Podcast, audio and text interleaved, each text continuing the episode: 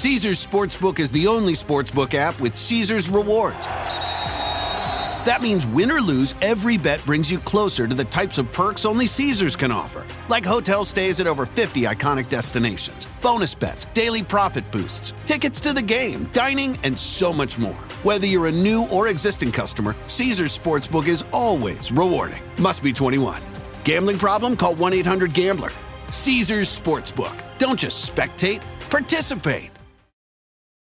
El Buy Dolphin es una plataforma de perforación semisumergible propiedad de la empresa BP en el Mar del Norte, en Europa. Mientras estaban ejecutando las maniobras de rutina para extraer petróleo, hubo un malentendido, un simple error humano que provocó una descompresión explosiva. Este terrible accidente, además de muchas muertes de operarios, dejó una gran lección para el futuro. Comencemos. Pero antes de comenzar les pido por favor que dejen su like aquí debajo, dejen un comentario, pueden dejar tal vez una recomendación de posibles casos que podemos hablar en el futuro. Ahora sí, empecemos. En la madrugada del 5 de noviembre de 1983, todo transcurría en orden en Buy for Dolphin, una plataforma marina de exploración petrolera ubicada en el Mar del Norte, entre las costas del Reino Unido y Noruega operada por Dolphin Drilling. Esta plataforma de 3.000 toneladas tenía una longitud total de 108.2 metros, un ancho de 67,4 metros y una profundidad de 36,6 metros. Una construcción totalmente colosal. Buy for Dolphin estaba equipada con máquinas de perforación avanzadas y en un comienzo cumplió con todas las certificaciones que la ley noruega exigía tenía una capacidad de perforación de 6.100 metros. Para poder entender la construcción de esta plataforma y el recorrido que seguía, esta se conectaba por un tubo que entre los trabajadores lo llamaban el tronco pasaje. Esto conducía a una campana de buceo. Al subir de las profundidades la salida debía ser lo más paulatina y cuidadosa posible, para que los cuerpos de los especialistas no sufrieran un cambio de presión. Los buzos realizaban esta tarea de inmersión rutinaria varias veces al día. Lo hacían a través de una recámara rígida que se utilizaba justamente para transportarlos hacia las zonas más profundas del océano. Estas campanas estaban preparadas para soportar las grandes presiones que iban en aumento a medida que se sumergían más y más en las profundidades. En su interior el aire se mantenía altamente presurizado. Una explicación básica del funcionamiento sería que para que el personal pudiese volver a la superficie, antes de salir de la campana, primero debían cruzar un pasadizo que los conducía a una cámara de descompresión. Todos estos lugares deberían estar perfectamente sellados y calibrados de esa manera, el paso de una presión a otra no afectaría a los cuerpos humanos. Con estos detalles sobre los trabajos que debían ser realizados a diario, nos zambulliremos en este hecho que es considerado uno de los más terribles en la historia del buceo. Hacia las 4 de la madrugada del 5 de noviembre de 1983, cuatro buzos se encontraban debajo del agua en una cámara de buceo. Regresaban de haber realizado tareas en profundidad. Estos trabajadores eran Edwin Arton Coward y Roy P. Lucas, ambos británicos, y otros dos noruegos, Bjorn Gieber Bergensen y Truls Hellevik. Todos rondaban entre los 28 y los 38 años. Mientras ascendían por el túnel, dos de los buzos se fueron quitando el equipamiento e ingresaron a la cámara de descompresión, donde ya otros dos estaban descansando en los camastros. Hasta ese momento todo era normal, estaban trabajando con la rutina diaria. El problema comenzó cuando un operario que estaba fuera de las cámaras abrió la compuerta que comunicaba la campana con el túnel. Por desgracia, en cuestión de segundos se desató la peor de las tragedias. Lo que este operario no sabía era que Hellevik, uno de los buzos noruegos, aún no había terminado de cerrar la compuerta de la escotilla, lo que provocó que la presión del lugar pasara de 9 atmósferas a una en solo cuestión de segundos. Ese error fue fatal y los condujo a una terrible muerte. La apertura de la compuerta al aire exterior produjo una caída incontrolable de presión. Esta descompresión explosiva se llevó la vida de los cuatro buzos de inmediato.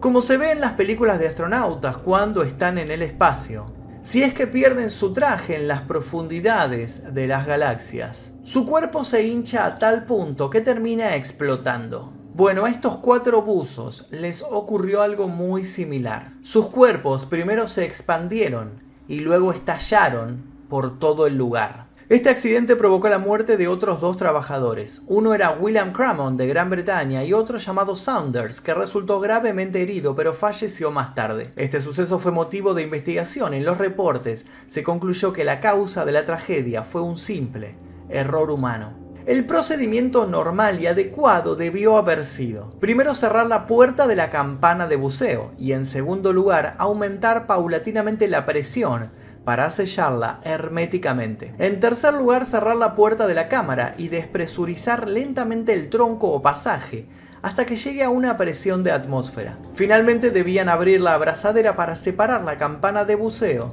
del sistema. Dada esta cronología se pudo concluir que los primeros dos pasos fueron completados, pero por una razón que no se pudo averiguar, Cramon, uno de los trabajadores que acompañaba a los buzos en el proceso, abrió la abrazadera antes de que Hellevick pudiera sellar la cámara. En las inspecciones que se llevaron a cabo notaron que no había ningún daño en las compuertas, por lo que todo recayó nuevamente en un error de control. El operario abrió el mecanismo sin haber esperado la señal del supervisor. Cabe destacar que en aquel momento la comunicación estaba dada por un megáfono, con lo ruidosa que resultaba la plataforma en funcionamiento sumado al oleaje del mar se les hacía difícil escuchar lo que realmente estaba pasando. Otro agravante también podría haber sido el cansancio de tantas horas de trabajo, ya que a veces tenían turnos de hasta 16 horas. Esto dejó en evidencia que esta tragedia podría haberse evitado si hubieran utilizado tecnología que existía en ese momento. Existían ya mecanismos que controlaban una descompresión segura. Es decir, que las compuertas se podrían haber cerrado automáticamente ante la pérdida de presión. Este accidente marcaría para siempre el accional de los buzos en este tipo de tareas. A partir de la tragedia se adoptaron medidas de seguridad relacionadas con los sistemas de cierre y sellado de compuertas, dejando de lado la intervención humana. Respecto de los cuerpos de los buzos, según investigaciones médicas realizadas a los cadáveres, o mejor dicho, a los restos de estos, se hallaron datos que dan cuenta de la gravedad de la tragedia. Se encontraron altos niveles de grasa tanto en las arterias como en las venas, como así también en los órganos y específicamente en el hígado. Esto tuvo que ver con un efecto provocado por la presión sobre los cuerpos. Se formaron burbujas en la sangre, alterando por completo la misma. Incluso se supuso por los restos encontrados en la cámara que la sangre probablemente hirvió en segundos y su circulación se detuvo al instante. Uno de los buzos sufrió una mutilación y su cuerpo se desmembró producto de la explosión. Este sería el caso de Hellevick, que se encontraba tratando de cerrar la cámara fue el que estuvo más expuesto al cambio de presión. Su cuerpo se fragmentó en dos partes, sus órganos internos salieron disparados, incluso encontraron una parte de su intestino delgado, a metros de distancia, pegado a una puerta. En cuanto a la resolución de la investigación, no solo se le atribuye la culpabilidad a un error humano, sino que también se habló de una falla de ingeniería. El sistema de buceo que utilizaba Before Dolphin que databa de 1975, no tenía un equipamiento con escotillas a pruebas de falla. Esto por supuesto hubiera impedido que se abriera la escotilla mientras el sistema estaba bajo presión. Antes de este incidente, Norse Veritas, una fundación dedicada a salvaguardar la vida, propiedades y el medio marino, había dictaminado una regla para la certificación de esta actividad en las profundidades. Se trataba de que los mecanismos de conexión entre la campana y las cámaras debían estar dispuestos de manera que no puedan ser operados cuando el maletero está presurizado, por lo tanto, se requiere que dichos sistemas tengan sellos y mecanismos de enclavamiento a prueba de fallas. Pero claramente, Buy for Dolphin no estaba cumpliendo este requisito. Los familiares de las víctimas, juntos con los primeros buzos del Mar del Norte, formaron una alianza, Alianza de Buzos del Mar del Norte. Ellos siguieron presionando para que se realizaran más investigaciones y se pudiera determinar el verdadero responsable de esta tragedia.